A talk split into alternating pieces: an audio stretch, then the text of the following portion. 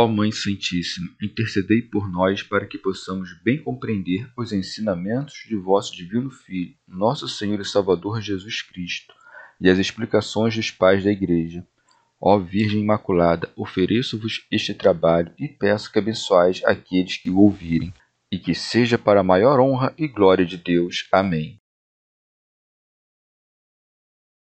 Senhor Onipotente, purificai o meu coração e os meus lábios vós que purificastes os lábios do profeta Isaías com carvão em brasa, e dignai-vos, por tal modo, purificar-me com a vossa misericórdia, para que possa dignamente anunciar o vosso santo Evangelho.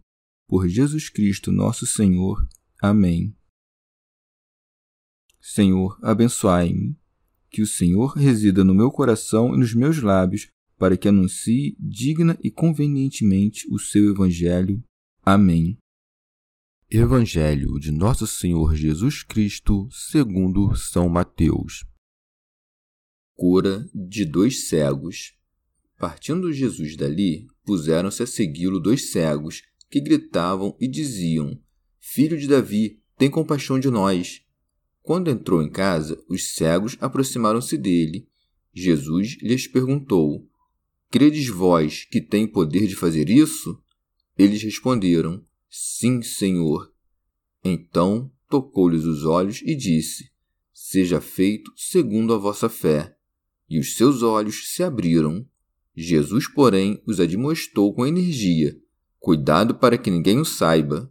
Mas eles, ao saírem dali, espalharam sua fama por toda aquela região. Comentários dos Pais da Igreja São Jerônimo a esses primeiros milagres, o do príncipe da sinagoga e o da mulher enferma, segue-se o milagre dos dois cegos, a fim de que a privação da visão demonstrasse o que a morte e a doença haviam manifestado. Por isso diz o texto: Partindo dali Jesus, isto é, da casa do príncipe, puseram-se a segui-lo dois cegos que gritavam e diziam: Filho de Davi, tem compaixão de nós. São João Crisóstomo. Não é pequena a acusação que aqui se faz aos judeus. Homens privados da visão recebem a fé apenas pelo que ouvem, enquanto aqueles que tinham a visão e presenciaram os milagres recusavam-se a crer. Vede ainda o desejo desses cegos que não se contentam em aproximar-se dele, mas fazem-no com clamores e lhe pedindo unicamente a misericórdia. Chamam-lhe filho de Davi, porque esse nome lhes parecia um título de honra. Remígio Auxerre. Com razão chamavam-no filho de Davi, pois a Virgem Maria era da linhagem de Davi. São Jerônimo. Ouçam Marcião e os maniqueus e todos os demais hereges que destroçam o Antigo Testamento e aprendam que o Salvador é chamado de Filho de Davi, Ora, se ele não tivesse nascido na carne, como seria chamado de filho de Davi? São João Crisóstomo. Devemos observar que o Senhor, muitas vezes, só realizou um milagre depois que lhe o pediram, a fim de que ninguém pensasse que os fizesse para adquirir o esplendor da honra. São Jerônimo. Entretanto, não foi no caminho e ao passar como pensaram, que curou esses cegos que lhe suplicavam, mas quando chegou à casa, eles aproximaram-se para entrar, e ele primeiro examina sua fé, a fim de que assim recebessem a luz da verdadeira fé. Por isso segue-se. Quando entrou em casa, os cegos aproximaram-se dele. Jesus lhes perguntou: Credes vós que tem o poder de fazer isso? São João Crisóstomo. Aqui novamente ele nos ensina a fugir da glória dada pela multidão. Estando próxima à casa, conduz os cegos até ela, a fim de curá-los em particular. Remígio de Auxerre Ele, que podia dar a vista aos cegos, não podia ignorar que eles tinham fé, mas interroga-os para que confessem com a boca o que traziam no coração, tornando-se dignos de maior recompensa segundo o que diz o apóstolo: Com a boca se faz a confissão para conseguir a salvação.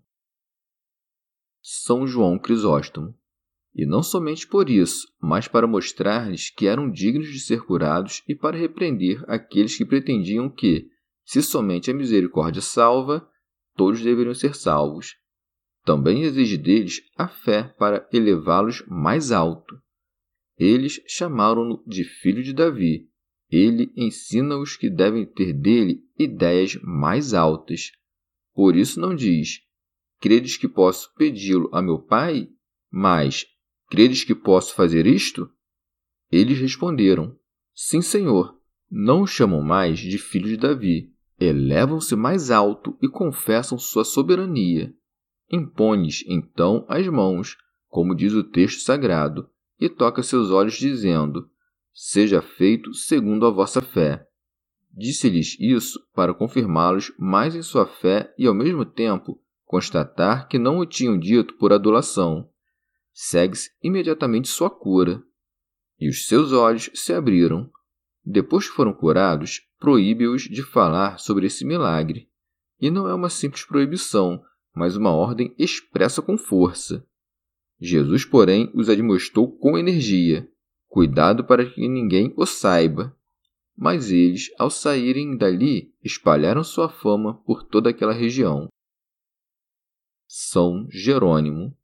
O Senhor ordenou-lhes silêncio por amor à humildade e para evitar a glória da ostentação. Mas eles, por causa da recordação da graça, não puderam calar o benefício. São João Crisóstomo.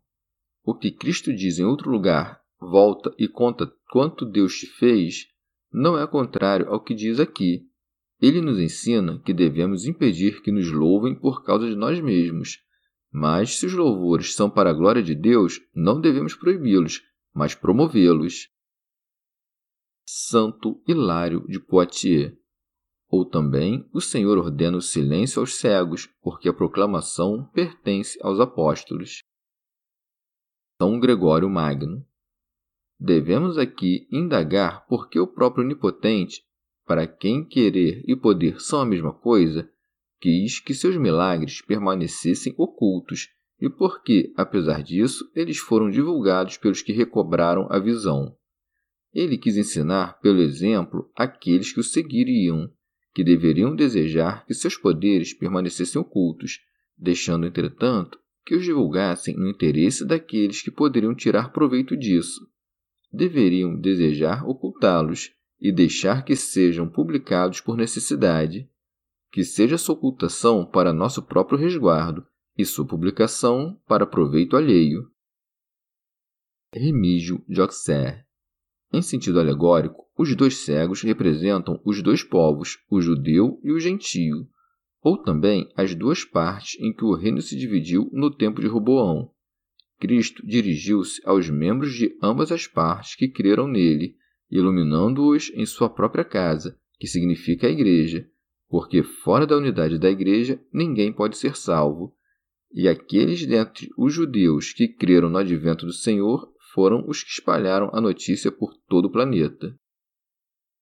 Rábano Mauro A casa do príncipe é a sinagoga, sujeita a Moisés, e a de Jesus a Jerusalém Celeste. Os dois cegos seguem o Senhor enquanto passa por este mundo e no seu retorno para sua casa pois o Evangelho foi pregado pelos apóstolos e muitos judeus e gentios começaram a segui-lo. Mas, depois que ascendeu aos céus, entrou em sua casa, isto é, a igreja, e lá eles foram iluminados. Chegamos ao fim de mais um dia de comentários da Catena Áurea.